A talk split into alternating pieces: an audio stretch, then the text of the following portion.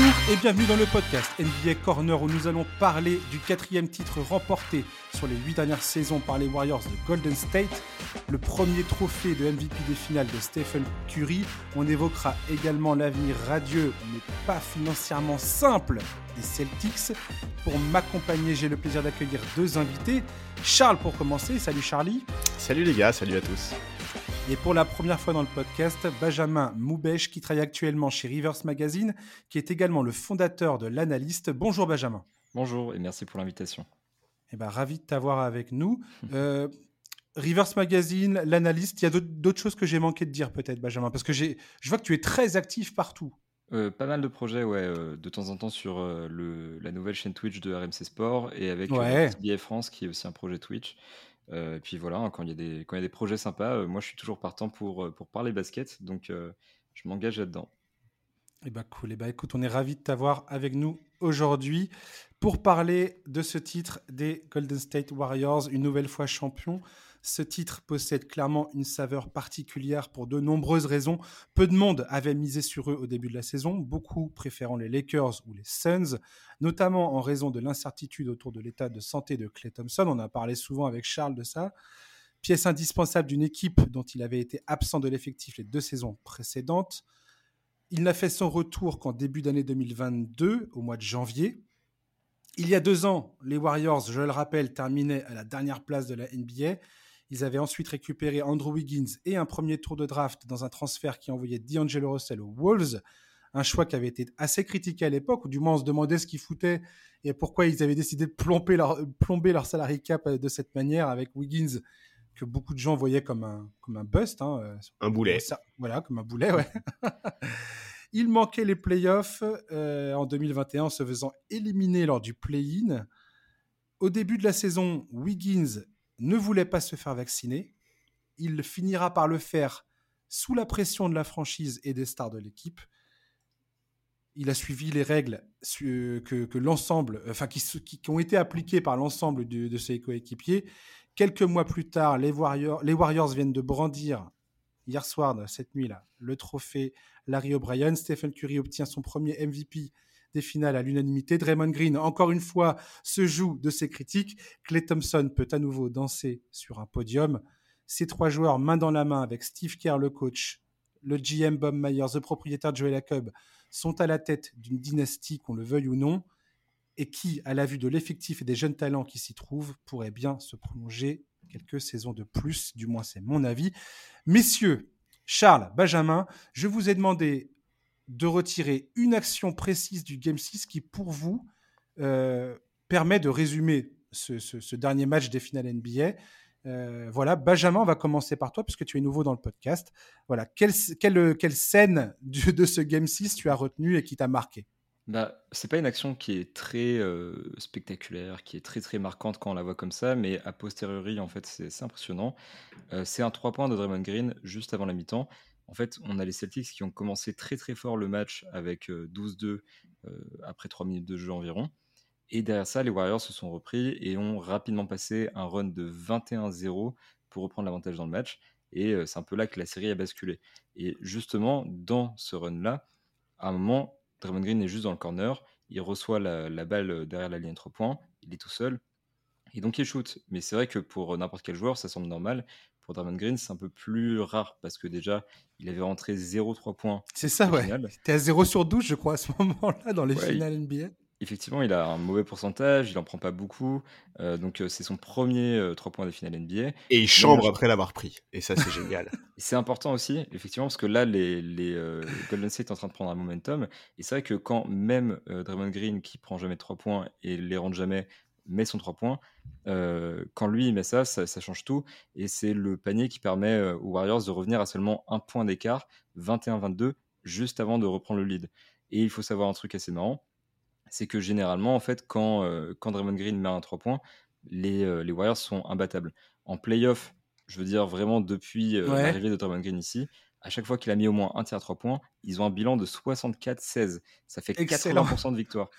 cette saison, c'est 19 victoires sur 20 matchs où il a mis un 3 points, dont 6-0 en playoff. Donc en gros, c'était un petit peu ce délire mathématique de se dire ce 3 points, c'est la victoire des Warriors. Et là, en prime, il en a mis deux, donc c'était assuré. pour moi, c'était un peu le point de bascule du match, ce moment où on s'est dit, les Warriors ce soir vont prendre le match.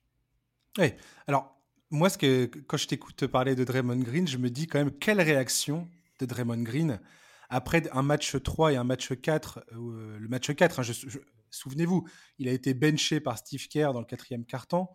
Euh, il avait été interrogé euh, lors, de la, lors de, de, la conférence de presse d'après-match. il avait marqué deux points, il avait son niveau de jeu. Même sa mère l'avait critiqué sur, le, sur Twitter. enfin, bref, c'est, il est quand même fascinant Draymond Green à ce niveau-là. C'est-à-dire que le gars, tu as l'impression qu'il touche le fond, euh, que bah, voilà, il, y a une pluie de critiques qui s'abat sur lui. On est là à dire ouais, attends, le mec il fait un podcast juste après les matchs, ça, ça peut pas être une bonne chose et tout ça. Et, le gars, il est central dans la victoire du Game 5, central dans la victoire du Game 6, où il, frôle le triple-double. La, la, la, force mentale de Draymond Green, elle est quand même colossale, quoi, Benjamin. Ouais, c'est assez fou parce que euh, au-delà du, du, banc qu'il a eu euh, dans, le, dans le Game 4, c'est vrai qu'il y, a ce, il y a eu les critiques sur son podcast, il a beaucoup réagi par rapport à ça, ça a pris de la place dans sa tête. Euh, il y a eu les, les, chants des fans des Celtics qui l'ont quand même, je pense, touché parce qu'il avait l'air un peu, un peu plus bas mentalement. Il les a salués hein, pendant la conférence, enfin quand il était sur le podium, il leur a dit ouais bravo les gars, c'était c'était cool. Ah, là il peut savourer, c'est clair, mais mais c'est vrai qu'à la base ça plus le fait que dans la stratégie des des, euh, des, Warriors en drop coverage, il était un petit peu limité parce que justement la, la défense se concentrait sur le fait de, de limiter euh, la création de Draymond Green et le jeu de base euh, des, des, Warriors en passe. il s'est fait un peu neutraliser et quand en fait il a eu l'ouverture pour, mmh. reprendre un peu son rôle dans le jeu, bah, il a repris et il a recommencé comme si jamais rien n'était arrivé, comme si jamais il s'était fait descendre dans cette série, comme si jamais son podcast s'était fait critiquer, comme si personne ne l'avait jamais insulté, rien du tout. Il est arrivé, c'était juste Draymond Green, celui qu'on connaît, c'était ce, leader, ce capitaine, et ça c'est spectaculaire et je pense que ça, joue un rôle essentiel dans la victoire des, Warriors, surtout dans un, dans un game nécessaire pour prendre le, titre. En fait, ce match qui est dur mentalement, Draymond Green il est là, il insuffle un truc à l'équipe qui permet de gagner. Charles sur, euh, sur Draymond Green. Ouais, bah il a été, euh, il a été hallucinant. En plus, euh, il faut se rappeler des deux premiers matchs donc à Golden State où vraiment il y a plusieurs séquences où il passe pas loin de l'expulsion. il y a notamment une altercation avec Jalen Brown où on est vraiment pas loin de la correctionnelle. Il faut que les joueurs de Boston viennent séparer les deux. Et en, en fait, à ce moment-là, après les deux premiers matchs, on se dit mais attends, qu'est-ce qui va se passer à Boston? Où il va être mais la cible du public? Où l'arbitrage va forcément être plus dur à l'encontre des Warriors? Et au final, il a su parfaitement gérer tout ça. Il a parfaitement, euh, enfin, il a réussi à, rester maître de ses nerfs. Et, voilà, c'est, on, le connaît ce joueur. Euh, des deux côtés du parquet, il est hyper important, il est déterminant défensivement, il est partout au rebond, comme toujours, il répond présent. En attaque, on, connaît son rôle à la création, mais quand en plus il se met à rentrer, à rentrer deux trois shoots, ben, c'est hyper important. Et on l'a évoqué plus tôt, Benjamin l'a évoqué, c'est des, paniers qui comptent vraiment dans l'histoire de ce match, dans le scénario de, la rencontre. C'est vraiment des, points qui sont déterminants, qui permettent aux Warriors soit de revenir à hauteur, soit je, pense aussi à un panier qui met en toute fin de troisième carton, qui permet aux Warriors de garder 10 points d'avance à l'entame du quatrième, et c'est hyper important. Et donc ouais, Draymond Green a été, a été remarquable et, et vraiment euh, Enfin voilà, Draymond, c'est le joueur que tu détestes quand il est en face et que tu adores quand il est chez toi. Et, mm. c'est vraiment, voilà, c'est l'âme de cette équipe. Oui, complètement.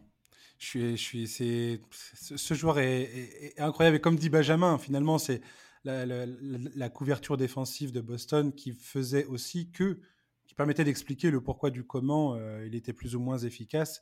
Et à chaque fois, enfin, à partir du moment où ils ont changé leur couverture défensive, euh, quelque part, euh, Draymond Green a repris des couleurs parce qu'il avait, il avait re les espaces pour, pour, pour, pour, procéder à, ce qu'il sait faire. Donc, moi, le moment que j'ai choisi, c'est quatrième quart-temps, 5 minutes 40, 30 de, dans le quatrième quart-temps.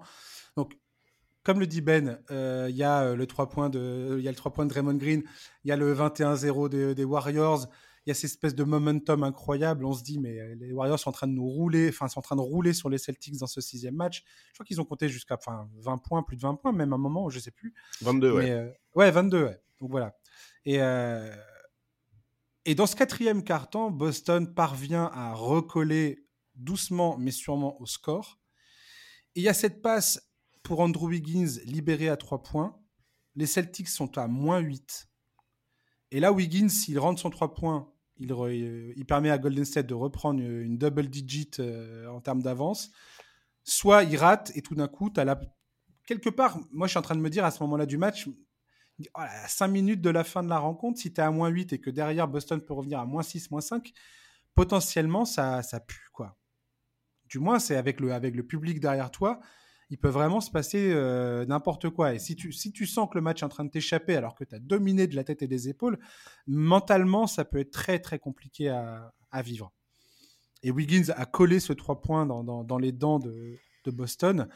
Et, et je l'avais dit auparavant dans, les podcasts euh, dans les, qui traitent des finales NBA. J'avais, j'avais hâte de voir euh, comment Andrew Wiggins réagit sous la pression. Mm, mm. Est-ce que Andrew Wiggins allait devenir ce, Harrison Barnes, c'est-à-dire manquer, manquer tous ses tirs ouverts ou pas dans les moments chauds d'une rencontre? Et, Wiggins, à l'image de ses finales NBA, à l'image de ses playoffs tout entiers, de toute façon, euh, encore une fois, a répondu présent euh, en mettant ce trois points et en, offrant encore une fois défensivement. Euh, bah, je sais pas, il a c'est une option défensive qui change tout du côté, euh, du côté des Warriors. Et, euh, et voilà, j'ai trouvé, ça, trouvé ça admirable de sa part. Ça, ça confirmait pour moi tout, tout le bien que j'ai pensé de sa série et de ses playoffs. Ouais, ça confirme le fait qu'il a été un vrai facteur X dans ses finales. Quoi.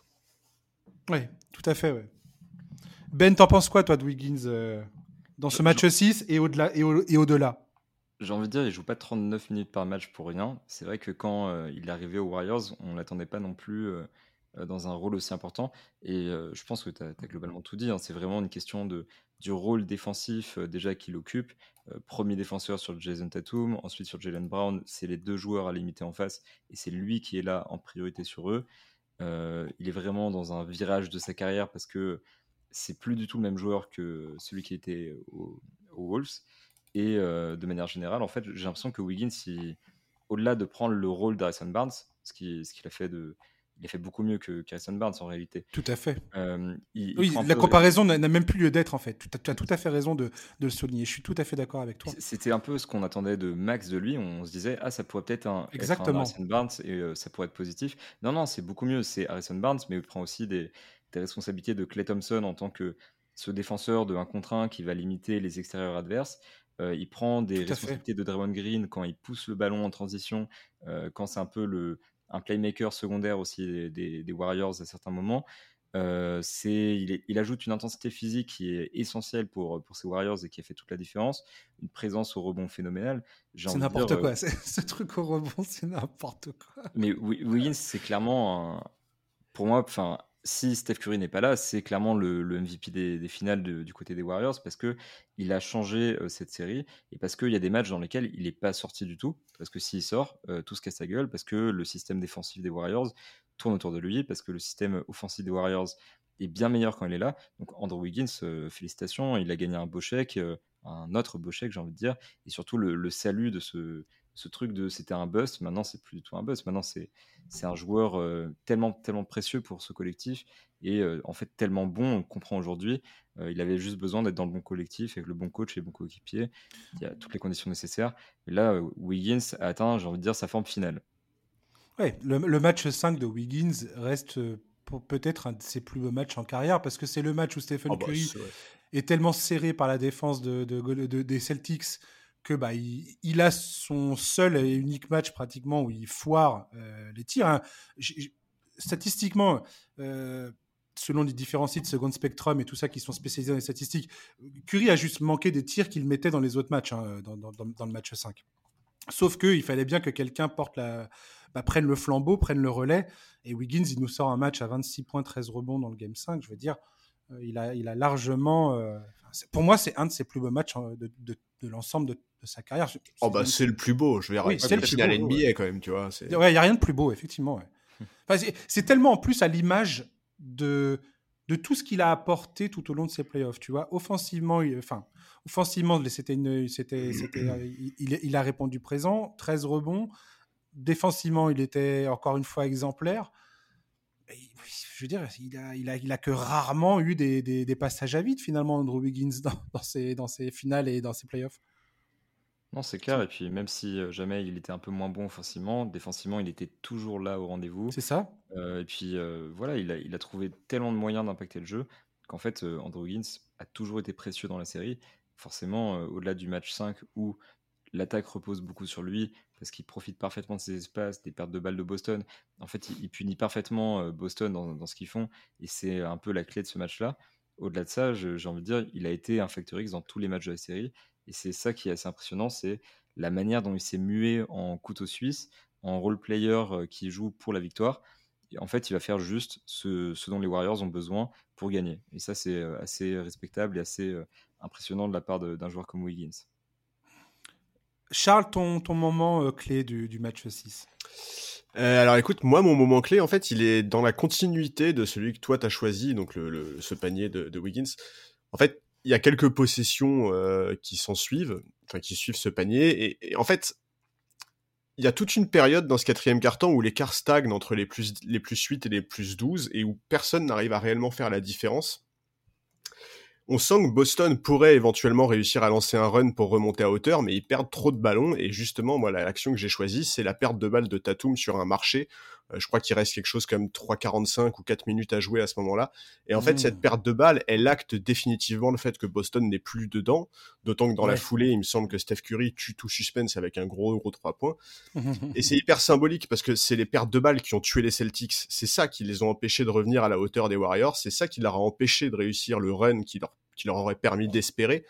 Euh, on, a, on, a, évoqué euh, ce quatrième carton du match 6, il, rappelle, il aurait pu rappeler un petit peu le, quatrième carton du premier match avec un Al Ford qui prend complètement feu, qui est hyper impactant des deux côtés du parquet, un Jalen Brown qui répond présent, mais, mais dans ce match 6, ils arrivent jamais à lancer ce run, et c'est, c'est à cause de ces pertes de balles, et c'est aussi pour ça que j'opte pour une perte de balles de Boston plutôt que pour une, une action offensive des Warriors, parce mmh. que c'est, c'est très très fort symboliquement.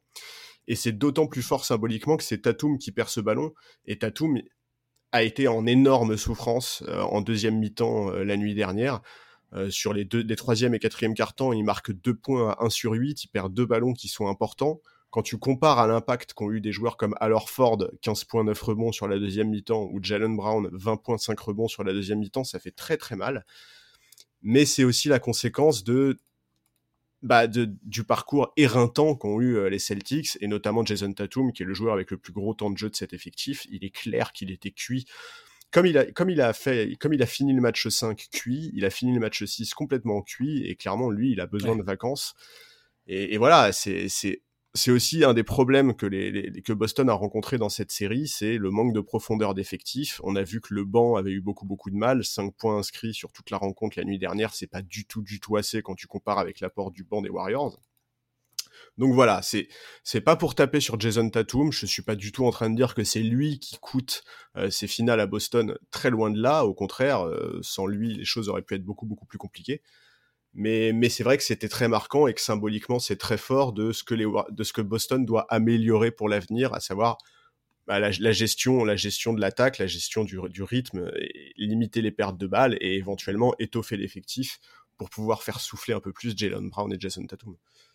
Benjamin, ta réaction euh, à, la performance de Jason Tatum euh, dans, dans, ses finales et dans, et dans ses derniers matchs, justement bah, J'ai envie de dire, je trouve que les ballons perdus, c'est vraiment ce qui caractérise le mieux euh, l'échec des, Celtics et celui de, Jason Tatum, parce que euh, il a toutes les excuses du monde pour ça, mais c'est quand même le joueur qui finit avec le plus de ballons perdus sur une post-season all-time.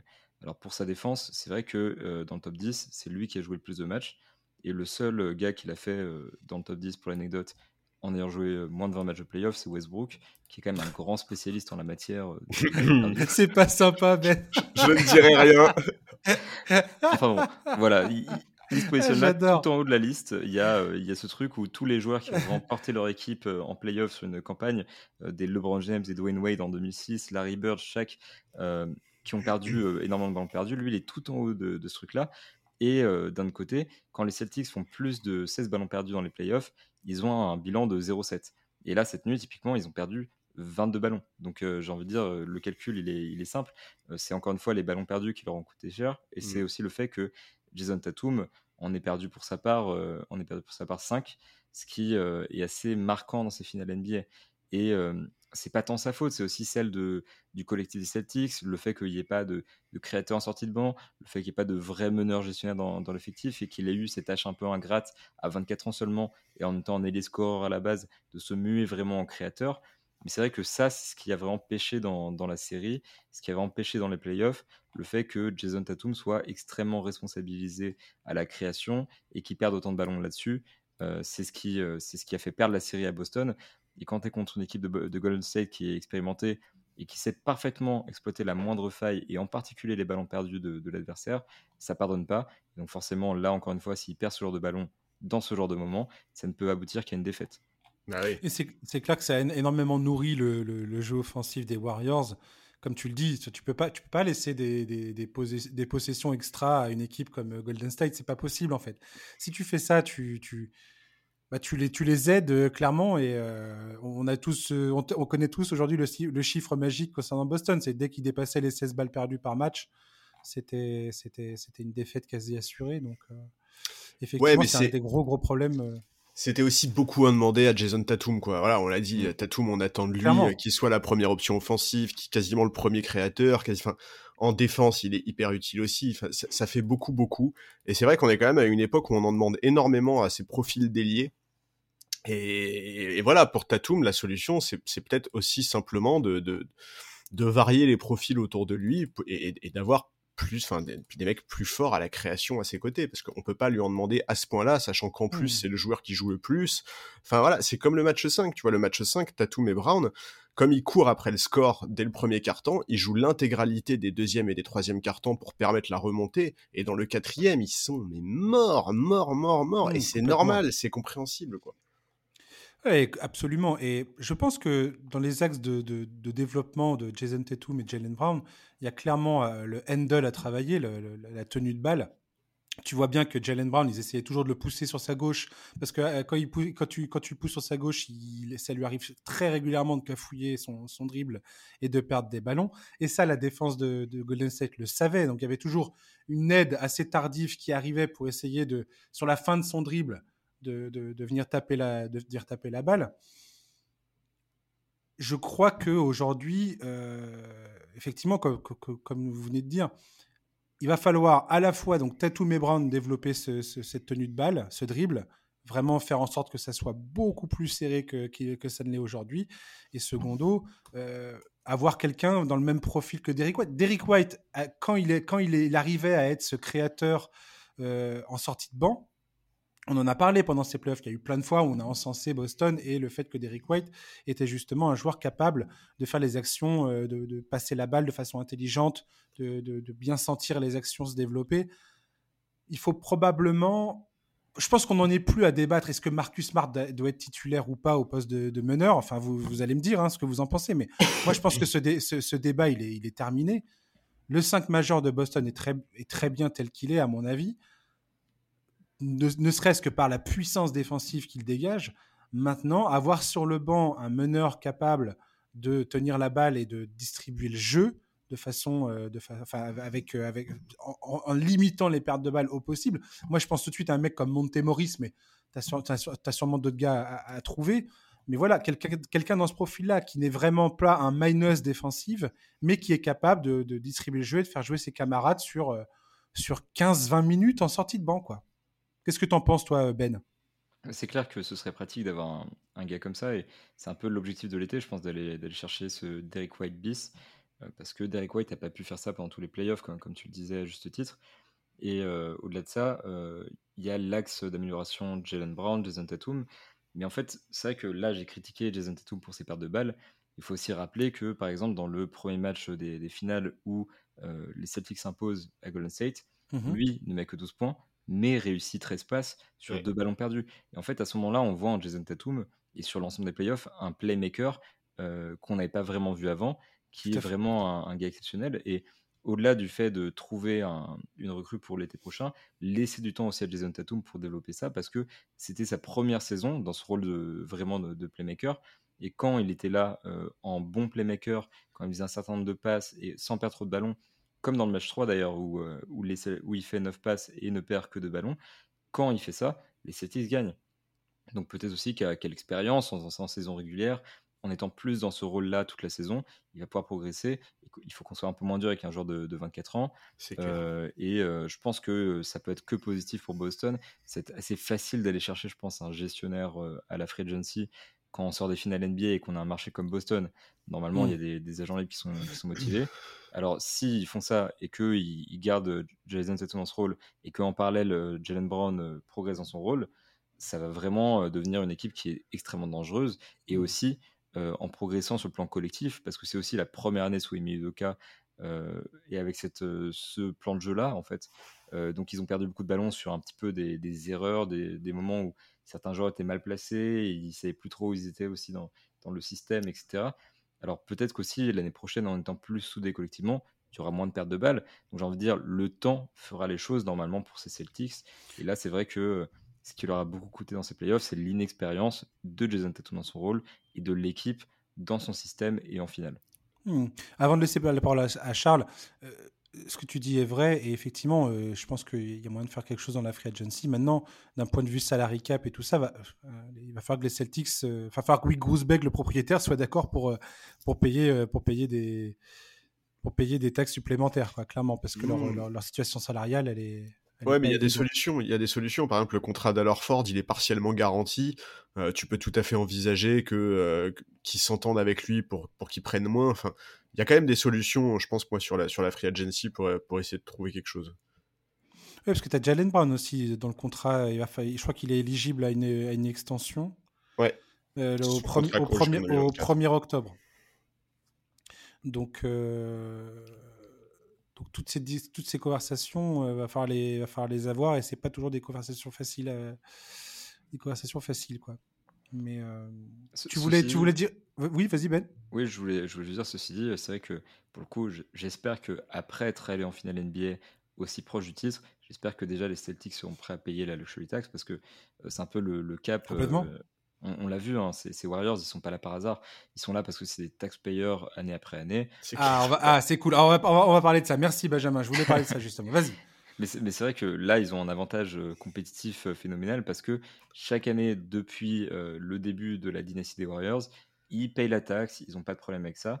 Donc il y a déjà cet aspect-là. Et en parallèle, on a vu beaucoup de sacrifices du côté de Golden State de la part de Stephen Curry notamment. Euh, Kevin Durant, quand il était là aussi, a fait des sacrifices. Alors pourquoi, par exemple, alors Ford ne serait pas capable d'en faire aussi en ah acceptant que son contrat soit un peu, soit pas garanti totalement la saison prochaine, ce que les Celtics, d'après les rumeurs, avaient prévu de faire. Du coup, ça pourrait peut-être changer. Euh, pourquoi Jalen Brown n'accepterait peut-être pas de, signer un petit peu en dessous de, euh, de ce qu'il devrait faire normalement? Et peut-être que du coup, ce, mélange un petit peu de volonté de, des propriétaires plus volonté des joueurs, c'est ce que les Warriors ont réussi à faire pour construire une dynastie. Peut-être que maintenant, c'est ce que les Celtics vont essayer de faire pour construire la leur, parce que cette équipe, elle est jeune. Cette équipe, il faut qu'on les garde sous contrat, évidemment. Euh, alors Ford, il n'est pas éternel, il va finir par partir, mais tous les Jason Tatum, Robert Williams, Marcus Smart, Jalen Brown, Grant Williams, euh, limite Derek White, c'est des gars qui doivent être verrouillés. Et pour ça, il faudra un effort des deux côtés. Ah, pour euh, l'instant, Tatum, Tatum, Smart, euh, euh, Robert Williams sont, sont verrouillés jusqu'en 2025-2026. Voilà, c'est ça. et Robert Williams avec un contrat, mais quand même magnifique.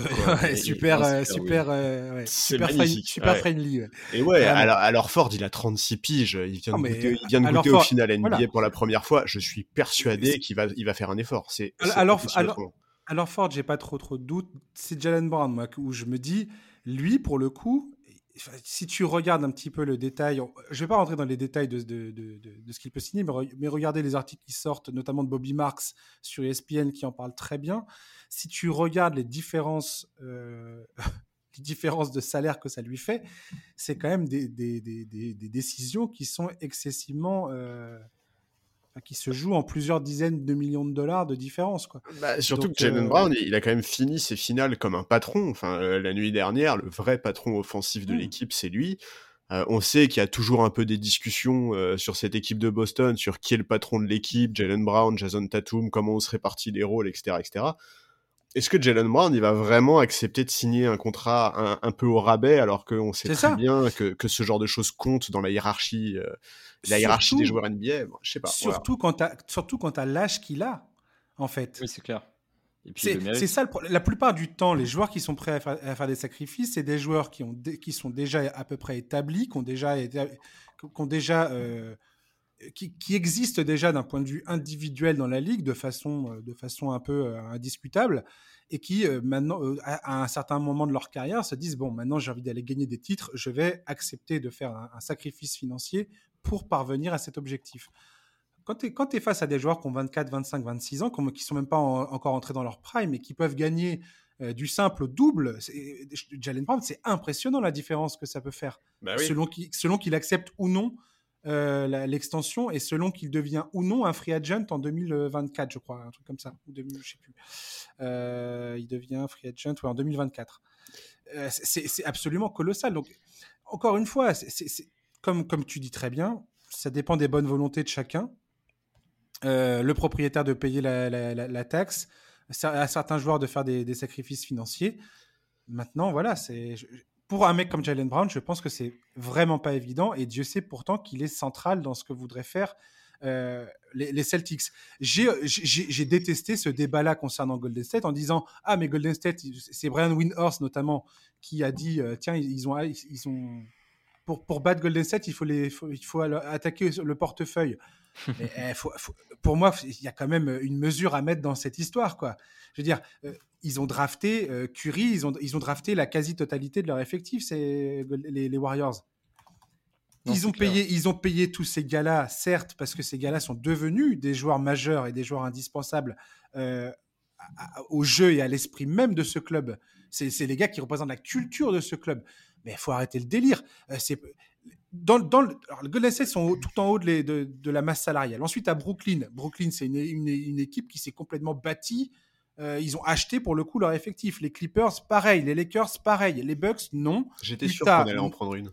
Utah, non. Les Sixers, ils, sont en train de le faire. Enfin, je vais pas continuer à descendre la liste, mais dans, le top 5, euh, il y a deux équipes qui, euh, qui n'ont pas, qui n'ont pas, qui essayent de garder une ligne directrice et de, drafter de, et de, de, faire grandir les joueurs au sein de leur effectif c'est Milwaukee Golden State. Moi, je, refuse ce débat concernant Golden State. Je suis désolé, non, quoi. Non. Ah non, non, évidemment que non. Évidemment Il y, a quand même un côté, c'est vrai que je suis pas, moi, je, refuse de dire que effectivement Golden State gagne euh, grâce à ça. Mais par exemple, quand euh, quand D'Angelo Russell est agent libre, euh, quand il sort de sa super saison au Nets où il était All-Star remplaçant, etc., mm-hmm. il se positionne surtout sur Minnesota qui n'a pas de quoi lui offrir le max, parce que surtout aux situations de salary cap, etc. Mm. Mais a priori, il se dirige plutôt vers là. Et après, tu as les Warriors qui arrivent, qui sont à ce moment-là euh, une équipe finaliste et qui lui proposent le max. Et euh, ça, c'est vrai que ça, les fait payer salement la taxe, ce que les propriétaires font chaque année, encore une fois. Euh, et ils récupèrent D'Angelo Russell un peu comme, comme un luxe oui, mais joueur qui. Attends, attends, ben, ouais, ben, alors, si tu parles de ça, il faut absolument, dans ces cas-là, signifier que Kevin Durant doit donner son accord. Sans l'accord de Kevin Durant de d'accepter le sign trade, ce qu'il n'était pas du tout tenu de faire à l'époque. C'est-à-dire qu'il peut tout à fait dire à Bob Myers non, je refuse, je signe directement au Nets. Euh, s'il ne, ne, fait pas ça, euh, les, Warriors sont à poil. Ils n'ont aucun, aucun moyen de manœuvrer quoi qu'il arrive. Bien, bien sûr, il y, a, plein de choses. Et puis, il faut aussi être une grosse institution, une super équipe pour séduire un joueur comme D'Angelo Russell juste en lui proposant un contrat comme ça et sachant que son avenir n'était pas à gagner euh, à Golden State. Le hmm. fait de pouvoir se payer un, joueur comme ça, parce que souvent, c'est comme ces questions-là de, de garder un effectif 100% compétitif, de ne pas faire de concessions pour des raisons financières. Là, ils ont fait ce choix-là. Et c'est ce qui leur a permis de récupérer Andrew Wiggins derrière. Donc forcément, il y a ce côté euh, management qui fait que les Warriors ont pu être dans une meilleure, euh, dans une meilleure position. Après, voilà, c'est clair que c'est clairement pas ça qui fait, qui fait qu'ils ont gagné. Parce qu'effectivement, ils ont drafté la plupart de leurs joueurs, ils ont développé la plupart de leurs joueurs, ce qui est extrêmement important. Ils ont un coaching euh, incroyable. Oui. C'est vraiment un tout. Mais bon, forcément, quand une équipe est aussi forte pour trouver des joueurs, pour les développer pour les faire jouer et qu'en plus on leur donne les moyens pour faire les choses bien, ça donne une dynastie comme les Warriors. C'est clair, mais attends, mais c'est voilà. Parce qu'il faut arrêter les Warriors. Il y a, l'aspect financier. Et d'accord. Et d'ailleurs, je dis pas du tout qu'il n'y a pas l'aspect financier ne n'importe pas dans cette histoire. Bien sûr que si, qu'il est important. Mais ça serait vendre euh, ce que font les Warriors depuis euh, depuis toutes ces saisons. Ça, ça, serait les vendre au rabais. Enfin, je veux dire, faut faut rendre hommage à la gestion euh, de cette équipe, de cette, de cette franchise. Quoi. Il y a un moment, euh, tu, tu n'arrives pas à ce genre de résultats et tu ne fais pas ce genre de deal, tu récupères pas Andrew Wiggins et un premier pick de draft qui devient Kuminga. si t'es pas si pas quelqu'un d'extrêmement clairvoyant dans ce que tu es en train de faire. Charles, qu'est-ce que tu dis de tout ça, toi? Bah moi je suis oui je suis assez d'accord effectivement tu as fait la liste des, plus grosses masses salariales de la ligue tout à l'heure on, voit bien qu'il ne suffit pas d'être un de, payer la taxe pour, gagner on, est très loin de là et effectivement la construction de, de la dynastie Warriors elle est extrêmement impressionnante enfin c'est vraiment la victoire de cette nuit, c'est la victoire d'un système, c'est enfin, la victoire d'une culture, tu vois. C'est exactement d'une culture. Ouais, ouais bah, c'est tout le slogan Strength in Number qui est parfaitement représenté et et ben, enfin voilà, c'est la patte Steve Kerr qu'on retrouve là. C'est moi, je, voilà, je je suis un, très très grand fan de ce coach. Je suis un très grand fan de ce que fait le front office des Warriors depuis ces dernières années. Même si effectivement, moi, Wiggins, j'avoue que j'y croyais pas énormément. D'Angelo Russell, Wiggins, j'y croyais pas beaucoup. Mais, mais, mais, mais une fois de plus, ils ont eu raison. Et, voilà, quand tu vois. Enfin, en fait, on peut, on peut parler de ces joueurs qui sont extrêmement bien payés tant qu'on veut, mais on peut aussi parler des autres. Enfin, cette victoire, c'est aussi, c'est aussi, c'est aussi celle d'un Kevin Looney. Kevin Looney, je crois qu'il disputait sa quatrième finale NBA. Ce mec-là, il passe inaperçu aux yeux de beaucoup de gens dans la ligue, mais il a tellement progressé ces dernières années. C'est vraiment l'intérieur parfait pour cette équipe quelque part. On, on, peut parler de Looney, Jordan Poole, c'est des mecs qui ont été draftés par cette Mais bien sûr. Il euh, faut arrêter, quoi. Mais, et, au-delà de la draft, euh, le, contrat qui, qui, est filé à un mec comme Otto Porter cet été, bah, c'est du génie. C'est un excellent contrat. Otto Porter, c'est un joueur mhm. qui est vachement précieux et on l'a vu dans ses finales encore. Enfin, voilà, moi, moi je suis. Euh, je suis pas fan du tout de cette franchise. C'est pas, c'est pas, c'est pas ma franchise de cœur, mais par contre, on peut, on peut pas, on peut pas caricaturer leur succès incroyable euh, sur, sur des histoires de gros sous, sur des histoires de, de, de, de. C'est pas juste ça. C'est, la construction de cette équipe a été incroyable. Elle s'est fait notamment par la draft euh, et elle s'est fait notamment aussi grâce à, grâce à Steve Kerr qui, qui s'installe un peu plus parmi les très très très grands coachs de l'histoire de la ligue et au-delà du palmarès qui est extrêmement riche, on peut parler de son influence sur le jeu, de sa capacité à s'ajuster à tellement de situations différentes, à mhm. tellement d'effectifs différents, à tellement de profils de joueurs différents.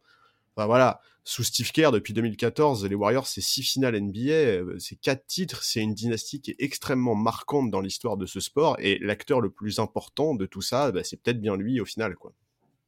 Comme disait Benjamin aussi, la capacité d'un club, d'une franchise à développer ses talents, les Warriors, là encore, sur ce terrain-là, ont, montré leur qualité. Je veux dire. Bah oui. Et, Jordan, Jordan, Poole a été biberonné euh, en G-League et ainsi de suite. Andrew Wiggins, quand il arrive aux Warriors, voilà. Euh, toi, tu faisais part de tes doutes, mais Wiggins, il n'y a, pas moyen. Enfin, il faut quand même se rappeler qu'au moment où il arrive aux Warriors, tout le monde est là à dire que Wiggins, on, se demande ce qu'il va faire là, est-ce qu'il va rester, est-ce que c'est pas juste un un court passage pour, euh, pour autre chose côté Warriors. Et les Warriors ont dit non, on va, on va, on va, le, on va, le, on va le nourrir, on va le faire grandir, on va voir ce qu'on a, on va essayer de lui donner confiance en lui. On, on, pense qu'il a les qualités euh, qu'il faut. Oui, mais tu vois, c'est aussi ça qui est, ah, c'est aussi, aussi, là où tu vois la marque, la culture de cette franchise. Ouais, Wiggins, il a été extraordinaire dans ses finales, il a fait d'excellents playoffs, mais, mais en fait, le Wiggins qu'on a vu là, c'est le Wiggins qu'on attend depuis sa draft, tu vois. Et, et en fait, il a eu le déclic avec Steve Kerr, avec les Warriors, alors que ça faisait déjà des années qu'il était dans la NBA, tu vois. Et tout à l'heure, on disait à propos de Wiggins, il avait besoin d'être au bon endroit. Ouais, mais il avait aussi besoin de comprendre les choses. Il a fait une interview pendant ses finales où il expliquait qu'il avait compris que pour gagner, il devait prendre plus de rebonds. Eh bah oui, mon gars, évidemment, c'est un domaine sur lequel on t'attend depuis ta draft. Quand on voit les qualités athlétiques que ce mec a, c'est juste pas acceptable qu'il fasse une carrière où il tourne à quatre bons de moyenne, tu vois. C'est pas acceptable. Et donc maintenant, à Wiggins, on va attendre ça de lui de manière plus récurrente. Et s'il a eu le déclic avec les Warriors, c'est pas pour rien. C'est pas juste une histoire de salaire, c'est une histoire de culture, c'est une histoire d'intelligence du coaching staff. C'est voilà, c'est vraiment. Euh, enfin, c'est au-delà des, des histoires de salaire, quoi. Mmh. Ceci dit, sur Wiggins en particulier, il y a aussi ce truc où, dans, dans son interview, euh, là, en, pendant les finales, où il expliquait qu'il avait toujours eu aussi cette mentalité euh, et cette éthique de travail, et que c'était surtout le fait que maintenant, on la voyait dans une équipe qui gagne. Et il y a aussi eu l'anecdote, euh, qui, il me semble, de, de Clay Thompson, non, ça devait être Draymond Green, qui disait que à l'époque de Minnesota, c'était Thibodeau qui leur avait vendu Wiggins en disant ce mec est un bosseur, vous allez le kiffer. Et même Jimmy Butler l'aime bien. Et justement parce que c'est un bosseur. Et il y a un peu une croyance qui s'est développée autour de Wiggins, comme quoi c'était un gars qui bossait pas, comme quoi c'était un gars qui n'avait pas de volonté ni rien. Alors qu'a priori, dans les équipes dans lesquelles il est passé, c'est quelque chose qui a marqué sa détermination, sa volonté. Et là, le fait qu'il arrive aux Warriors et que justement Steve Kerr arrive à canaliser tout ça pour la victoire, c'est quelque chose d'aussi impressionnant. Et même un exemple qu'on n'a pas cité, c'est Gary Payton 2, qui, ah, avant d'arriver dans j'allais parler de ça. C'était un gars qui, certes, jouait le concours de dunk et c'était marrant, mais c'était pas un, joueur de premier plan. Là, il arrive aux Warriors, il est plongé effectivement dans cette culture dont vous parlez, dans le jeu de Steve Kerr, il est utilisé à bon escient et ça devient un défenseur exceptionnel. Et ça, c'est vraiment le, le, système Warriors. C'est un joueur arrive, de base, il a il n'a pas montré de grandes choses, ou on a de vrais doutes sur lui. Les Warriors, ils prennent leur gomme magique, ils effacent tout ça, et ça devient des joueurs juste incroyables qui comprennent leur rôle, qui comprennent le sens de la victoire et qui font ce qu'il faut mmh. pour gagner le titre avec cette équipe dynastique. Pour la, petite pour la petite anecdote, Gary Payton Jr., moi je ne savais pas du tout, parce que je ne connaissais pas cette histoire. elle circule depuis un moment, hein. mais depuis avril, je crois, ça a été révélé ce truc-là. Quelques mois avant le début de la saison, enfin, euh, oui, quelques, quelques semaines avant le début de la saison, il était en train de contempler la possibilité de postuler pour un poste de coordinateur vidéo dans les franchises NBA euh, parce qu'il trouvait pas de. À 29 ans, il trouvait pas de, position. Il, a, il, avait été en G-League, il avait été avec des contrats euh, de courte durée dans les clubs NBA et personne ne voulait de lui. Et aujourd'hui, je suis désolé, moi, je, je, je, je, maintiens que sa présence, son retour dans cette série face à Boston, couplé au fait que Clay Thompson, euh, tu parlais de ça tout à l'heure, Benjamin, à juste titre, en disant Wiggins est devenu ce que Clay Thompson était auparavant pour les Warriors défensivement. Cette capacité qu'avec Clay et Draymond Green de, gérer euh, défensivement tous les deux sur les meilleurs joueurs euh, adverses. Et tout d'un coup, les Warriors, au cours de cette série, je trouve, se sont retrouvés avec en tête, en tête de gondole, tu avais Draymond Green et Wiggins. Et ensuite, derrière, tu avais Gary Payton. Et je trouve que Clay Thompson a, retrouvé des jambes défensives dans cette série, dans, le game 4, 5, 6. J'ai trouvé que défensivement, il, nous a montré des choses qui, n'étaient pas forcément là euh, pendant, le reste des playoffs. Et, je trouve que la présence de Gary Payton Jr. défensivement côté Warriors a été une des, enfin une des, données qui, qui sont à la fois, qui est à la fois un peu inattendu, mais encore une fois, ça montre le, cette capacité des Warriors à aller chercher des gars que, que tu n'attends pas et qui tout d'un coup vont jouer des rôles absolument euh, centraux dans, dans, dans, une finale NBA, quoi. Je sais pas ce que vous en pensez, Charles. Dans... Si, si, bah effectivement, son retour a été hyper impactant. Enfin oui, c'est un joueur qui a été très très très précieux et qui a permis surtout à Steve Kerr en fait d'avoir plus de variété dans ses possibilités d'ajustement. Et, on, l'a vu euh, pendant cette finale, il a, il, a, il a, plusieurs fois modifié à la fois ses rotations, mais aussi ses systèmes défensifs. Euh, le fait de démarrer les matchs avec Otto Porter plutôt que Kevin Looney depuis le match 4, euh, le, fait de switcher beaucoup plus en défense que sur les premiers matchs, avec, en misant sur des joueurs avec une plus grande mobilité. Et ça aussi, c'est permis grâce à, grâce à la présence de Peyton. Euh, l'agressivité sur les porteurs de balles. En fait, c'est comme ça qu'ils ont sorti les créateurs de Boston de leur zone de confort et ça explique aussi en partie pourquoi on a moins vu ce qui faisait la force de l'attaque de Boston ces derniers mois, euh, avec des, situations intéressantes qu'ils n'ont pas réussi à exploiter, des mismatchs à l'intérieur où on voyait par exemple parfois des Steph Curry défendre sur Ford et Ford ne pas être servi aussi parce que la défense sur le porteur de balle était très agressif et les sortait de leur zone de confort. Donc ouais, bien sûr, Gary Payton, hyper, hyper important, hyper impactant. Euh, Clay, Clay c'est incroyable. On en avait parlé après deux matchs, et on disait, toi et moi, que euh, le niveau défensif, ce serait probablement ce qui reviendrait en dernier, parce que c'était peut-être ce qu'il y avait de plus dur. Et au final, enfin, le niveau qu'il a retrouvé si rapidement. On est, d'accord que sur, les derniers matchs, il a, il a augmenté son niveau défensif. Euh, oui, oui, oui. Mais pas que défensif, hein, en, en, ah attaque aussi. Moi, ça m'a impressionné. Défensivement, je ne m'attendais pas à ça. Ouais, bah ça fait vachement plaisir. C'est une des très belles histoires de ce titre, Clay Thompson, à cause de ses deux saisons blanches. Enfin, il l'a évoqué après la rencontre. On l'a senti vraiment touché, conscient de sa chance d'avoir pu revenir. Voilà, on, connaît le joueur et le bonhomme que c'est. On sait que c'est un dur au mal, un mec qui se pousse dans ses derniers retranchements quoi qu'il arrive, qui est pas du genre à céder face à la douleur, etc. Mais de là à revenir à ce niveau aussi rapidement, et notamment sur le match 5 où il épaule vraiment Wiggins pour permettre à son équipe de l'emporter, c'est hyper solide, c'est hyper impressionnant, et c'est vraiment, euh, enfin c'est c'est c'est une des très belles histoires de, tu vois, il y a toujours des petites histoires qui accompagnent les titres voir Clay Thompson euh, être titré comme ça après deux ans de galère absolue, c'est vraiment un très très grand bonheur euh, en, tant que fan de basket. C'est assez incroyable. On va terminer ce podcast en parlant de Stephen Curry parce que je veux absolument parler de Stephen Curry. On a parlé de tous les sujets qu'on voulait aborder, mais pas, de celui que je pensais être le, point central de cette conversation.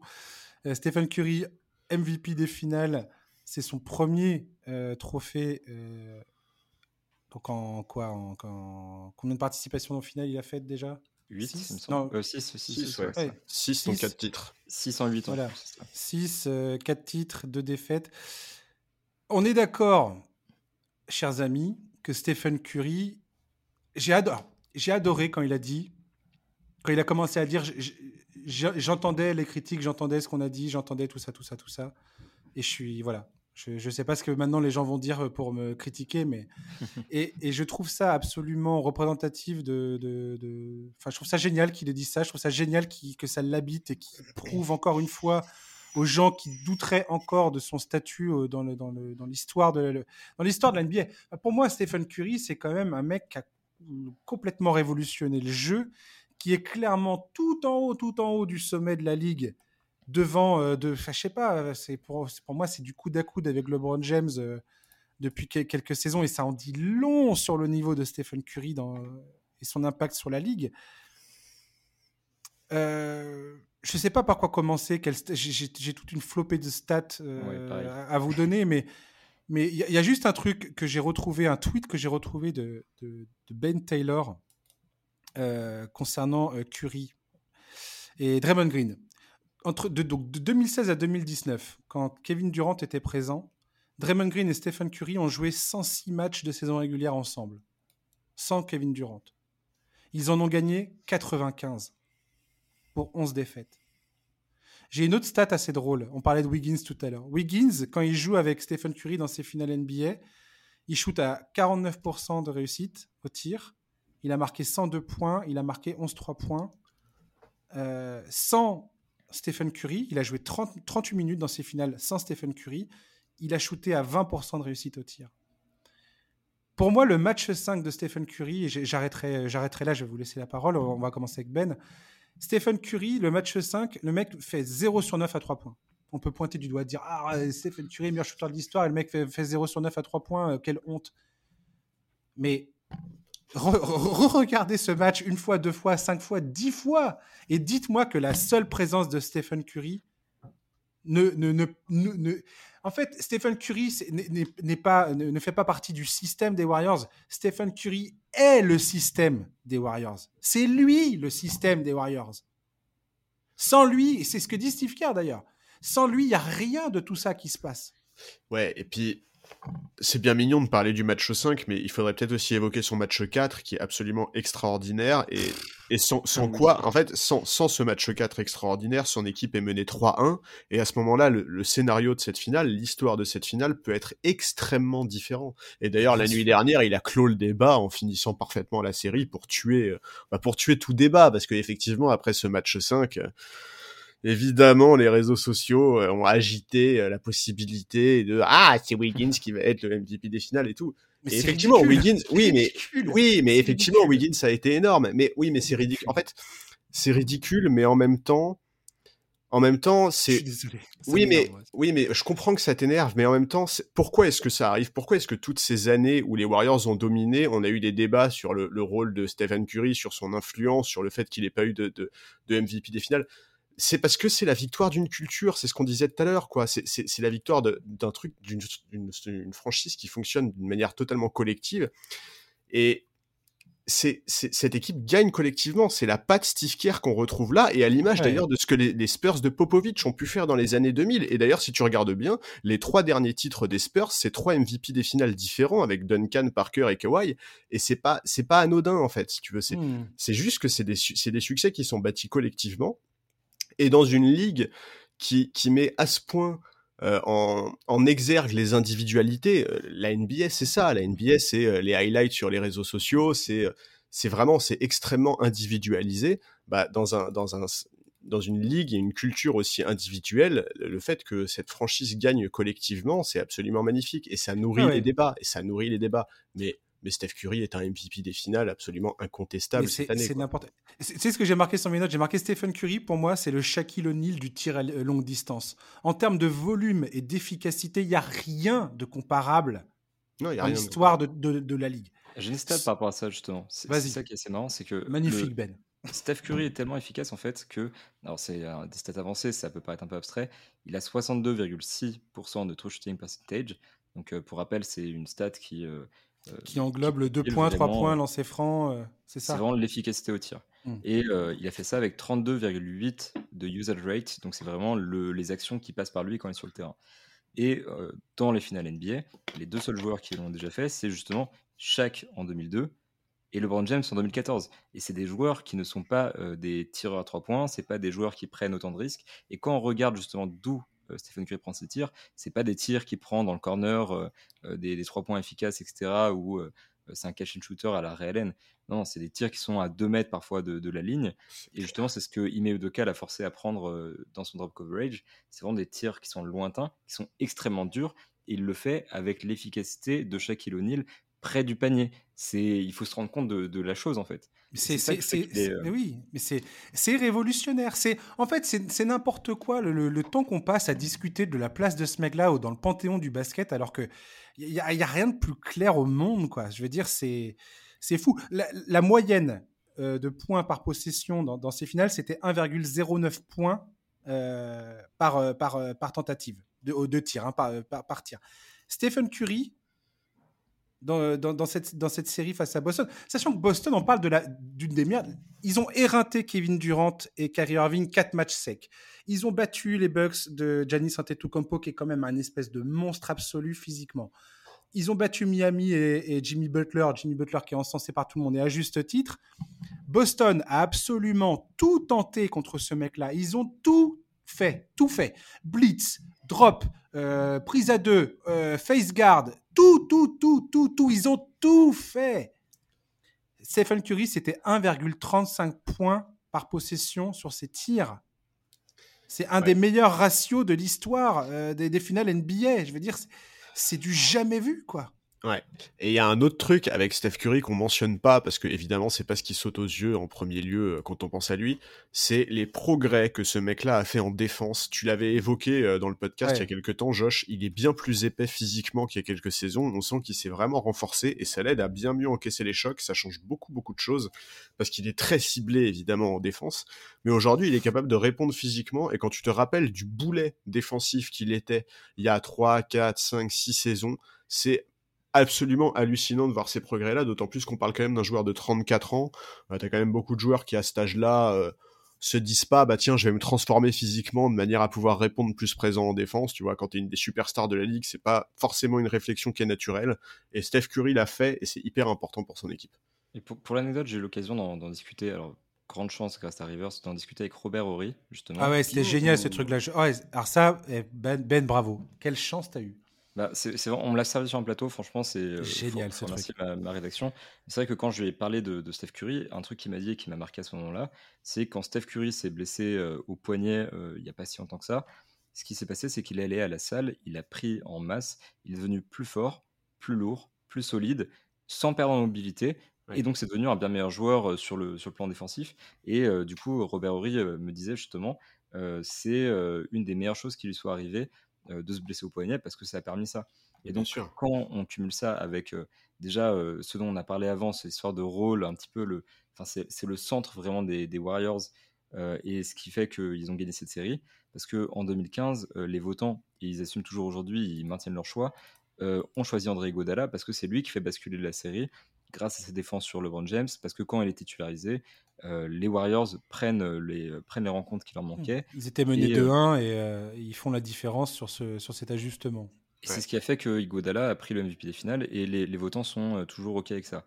En 2017 et 2018, Kevin Durant, c'était le meilleur score de l'équipe et très honnêtement, je pense, le meilleur joueur de l'équipe. donc il a eu le MVP des finales. Dans ces finales. Mais tu vois, ouais, tu vois, c'est là où je suis pas d'accord justement, Ben. Mais par rapport à ça. J'ai envie de dire, là, de toute façon, il a plié le débat parce que c'est de loin ses meilleures finales au scoring. C'est la première fois qu'il dépasse les 30 points dans une finale qu'il gagne, puisqu'il a fait en 2019, euh, mais c'était face à Toronto et on sait quand c'est passé. C'est ses meilleurs pourcentages au tir, alors qu'il a plus Kevin Durant qui est censé améliorer ça, parce que justement, il aurait moins de, focus. Et il a 43,7% à 3 points, ce qui est aussi son meilleur pourcentage de 3 points en finale. C'est incroyable. C'est des stats qu'il n'avait jamais réussi à faire en, finale. Souvent, en fait, dans les, dans les finales qu'il a gagnées, euh, je pense à 2015 par exemple, il est descendu en dessous de ses 40% à 3 points. Euh, quand on prend 2017, encore une fois, il était en dessous des 40%. Euh, en 2018, c'était 40% au tir malgré ses 40% à 3 points. Il avait toujours une, baisse d'efficacité en, finale du fait qu'il était extrêmement ciblé. Et là, cette année, ce qui s'est passé, c'est que quand il n'était pas ciblé, il a parfaitement puni les, Celtics. Et quand il était ciblé, certes, il a eu du moins bon, mais il a quand même réussi à faire des gros, gros mmh. matchs. Et justement, il a fait gagner ses coéquipiers. Donc là, j'ai envie de dire, si jamais il y avait un débat en 2015, 2017, 2018, cette fois-ci, il n'y en avait absolument aucun. Parce que tout ce qui lui manquait euh, pour sa MVP des finales là, il l'avait à 100%. Et là, franchement, s'il n'avait pas eu, euh, je pense qu'on aurait pu sortir les torches et aller devant euh, les bureaux de la NBA pour menacer Adam Silver de, faire une dinguerie. Mais, mais là, c'était c'est mérité, c'est logique que ce soit unanime, c'est euh, comment dire, c'est euh, incontestable que cette, cette année, Steph Curry est le MVP des finales. Il n'y a pas d'histoire de on lui a donné parce qu'il n'avait pas gagné avant. Cette fois-ci, c'est euh, un mérite, mais absolu. moi, c'est là où, en fait, j'aimerais que, que du moins les auditeurs de, de ce podcast comprennent concernant Curry, c'est que il n'y a aucune. c'est un joueur qu'aucune défense NBA ne défend comme les autres c'est un joueur tellement atypique, qui tellement, euh, qui fait, qui instille tellement la peur dans le cœur des, défenseurs adverses et des coachs adverses qu'ils sont prêts à, mettre de côté tous les principes qu'ils vont appliquer pour 99% euh, de la ligue, juste pour empêcher ce, ce gars-là de, faire ce qu'il fait. Parce qu'ils savent très bien que le, moment où Steph Curry prend feu, on, l'a vu dans le, Game 4 face à Boston dans ses finales, pour le coup, on a eu cette chance-là, ce, 43 points incroyable. Euh, ils savent très bien que quand, quand, ce gars-là prend feu, il n'y a, plus rien à faire quasiment. Et tu plein de vidéos d'analyse. Et tout à l'heure, je citais Ben Taylor qui a sa chaîne YouTube qui s'appelle Thinking Basketball et qui parle de, de, Stephen Curry, justement, de cette de cette singularité en fait qu'il représente euh, pour les défenses adverses et la manière dont il est défendu. Et quand tu regardes ça, quand tu regardes les chiffres, quand tu, quand tu, et quand tu vois malgré tout l'efficacité qui est la sienne et à quel point sa présence sur le parquet influence les performances de ses coéquipiers, ben voilà, en fait, c'est une grille de lecture, Stephen Curry, qui va au-delà de ce qu'on a l'habitude de, de, de, voir ou d'analyser. Et et je comprends que c'est pas forcément évident, tu vois. Ça, m'énerve certes, mais je comprends pourquoi des fois on et on peut débattre, hein, on peut discuter, il y a aucun problème. Mais je trouve ça important de, continuer. Je, continuerai tout, tout, au long de la, carrière de Stephen Curry d'appuyer sur le fait que ce gars-là est vraiment. Euh, c'est tellement pas commun ce qu'il propose qu'il faut, faut bien en avoir conscience, quoi. Mais en 2015, quand euh, Igodala a pris le, a pris, comment dire, le VP des finales, faut savoir que les votants n'ont pas considéré Curry euh, et ont considéré que James et Igodala. Curry a eu zéro vote. Par contre, dans le staff des Cavaliers, euh, j'ai vu ça dans une histoire il n'y a, pas longtemps, dans un, dans un papier justement qui, qui, dans lequel Howard Beck interrogeait les, les, votants de l'époque. certains d'entre eux avaient été contactés par des membres du staff des Cavaliers qui leur avaient dit c'est chelou que vous n'avez pas choisi Stephen Curry parce que absolument toute notre stratégie défensive était centrée sur ce gars. C'est ça, ça que dans les équipes adverses, euh, les gars, les gars sont conscients que euh, c'est euh, le joueur le plus valuable sur le terrain parce que personnellement, je considère que le meilleur joueur en 2017 et 2018, c'est Kevin Durant. Mais jamais de la vie, Kevin Durant n'aurait pu être aussi efficace sans Steph Curry. Et bien sûr, en 2015, ce qui fait que. Bah, euh, tu as, des clips, as des clips qui montrent la défense des, Cavaliers, faire des prises à deux sur Stephen Curry qui court euh, en contre-attaque avec euh, Kevin Durant et qui laisse Kevin Durant tout seul aller dunker, quoi. Ouais, mais Durant a été impactant aussi en défense. Il était. ouais, enfin, moi, moi, je. Enfin, tu vois, sur, sur, sur le débat de savoir qui était le meilleur joueur sur ces deux années-là, je ne sais pas exactement. Par contre, effectivement, je pense que le plus impactant des deux côtés du parquet, c'était probablement Kevin Durant. Mais c'est vrai que de toute façon, au-delà de ça, là maintenant, on a, ce consensus où on peut se dire clairement, euh, il n'y a plus Kevin Durant, donc il n'y a plus cette option euh, scoring à côté de Curry qui fait que ça rend les choses évidemment plus faciles parce qu'en 2016, le fait de limiter Curry à seulement 23 points et 40% au tir, c'est quelque chose qui a fait très mal aux, Warriors. Et Kevin Durant a débloqué ça face aux Cavaliers. là, il n'avait pas ça à côté de lui. Il n'avait pas non plus un gars qui, d'un coup, pop dans les, dans les finales en tant que titulaire et réduit complètement le, joueur adverse.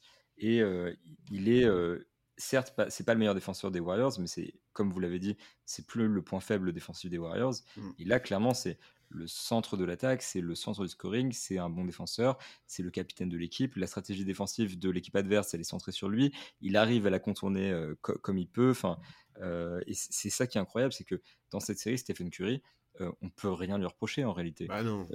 Et c'est, il est absolument irréprochable. Il est, il est grandiose. Et donc là, pour le coup, je pense qu'il a plié le débat parce que s'il y en avait, s'il y en a eu un dans les dans les finales précédentes, cette fois-ci, euh, les gens qui ont envie de créer un débat, c'est juste pour être polémique, parce que pour ce coup-ci, Stephen Curry, c'est de loin le meilleur joueur de la série. Et très honnêtement, c'est euh, une des meilleures prestations en finale que personnellement j'ai vu de ma vie, mais j'en ai pas vu tant que ça vu que je suis encore jeune. Mais c'est une des meilleures performances en finale statistiquement de l'histoire de la NBA, du niveau euh, de Shaq, comme on l'a dit, du niveau de LeBron James, du niveau de Michael Jordan dans les années 90 en termes de usage rate et d'efficacité, c'est dans ces eaux-là c'est quelque chose de phénoménal. Et il euh, faut se rendre compte que ce joueur l'a fait en étant euh, un joueur qui physiquement avait pas les armes initialement pour se battre contre des, gars aussi stock euh, et aussi grands, mmh, et qui l'a fait avec des tirs d'une difficulté merveilleuse en tant que playmaker. Enfin, c'est juste hallucinant de se rendre compte de ce que ce joueur a accompli aujourd'hui en gagnant ce titre de MVP des finales, en gagnant ce titre avec son collectif. Il a, il a tellement fait pour cette équipe, il a tellement fait pour le basket. Enfin, voilà, c'est j'ai envie de dire, ce euh, MVP des finales, c'est un point d'exclamation sur une thèse de 148 euh, pages de pourquoi Stephen Curry est une des meilleures choses qui est arrivée dans l'histoire de l'NBA. Ouais. Exactement. Charles, le mot de la fin sur euh, Stephen Curry. Non, bah, je pense qu'on a fait à peu près le tour. Hein. Pour moi, c'est clair qu'il n'y avait absolument aucune discussion sur, sur le fait qu'il devait être MVP des finales. Juste, je rajouterai un dernier truc. On a parlé de son impact en défense, etc. etc ce mec est toujours actif, ne se cache absolument jamais. C'est aussi illustré par le fait que bah, sur la série, sur les six matchs, le meilleur intercepteur, bah, c'est lui. C'est ce mec-là tourne à deux interceptions par match en finale. Euh, voilà, tu as parlé de ses pourcentages à 3 points, 43% en ayant pris 71 tirs dans la série. 71 tirs en 6 matchs, quoi. et, avec, en plus, tu l'as dit, ce, point noir qui est le match 5 où il n'en met pas un seul. c'est dire à quel point ça, ça fait baisser ses stats. T'imagines où il en serait sans ça? Enfin, c'est voilà. Rien à dire sur Steph Curry, je suis complètement d'accord avec ce que vient de dire Benjamin, c'est une des meilleures choses qui soit arrivée à la NBA. Alors je sais qu'il y a beaucoup de gens qui n'aiment pas euh, cette ligue aujourd'hui où, euh, où c'est tout pour le tir extérieur, etc., etc. Je sais, mais en fait, c'est même pas une question de ça. Là, on, on, il s'agit pas de dire c'est bien ou c'est pas bien. Il s'agit de dire mesurer l'impact que ce mec-là a eu. Que ça vous plaise ou non, il y a un avant et un après Steph Curry en NBA et on peut dire ça de très, très, très peu de joueurs. Quoi.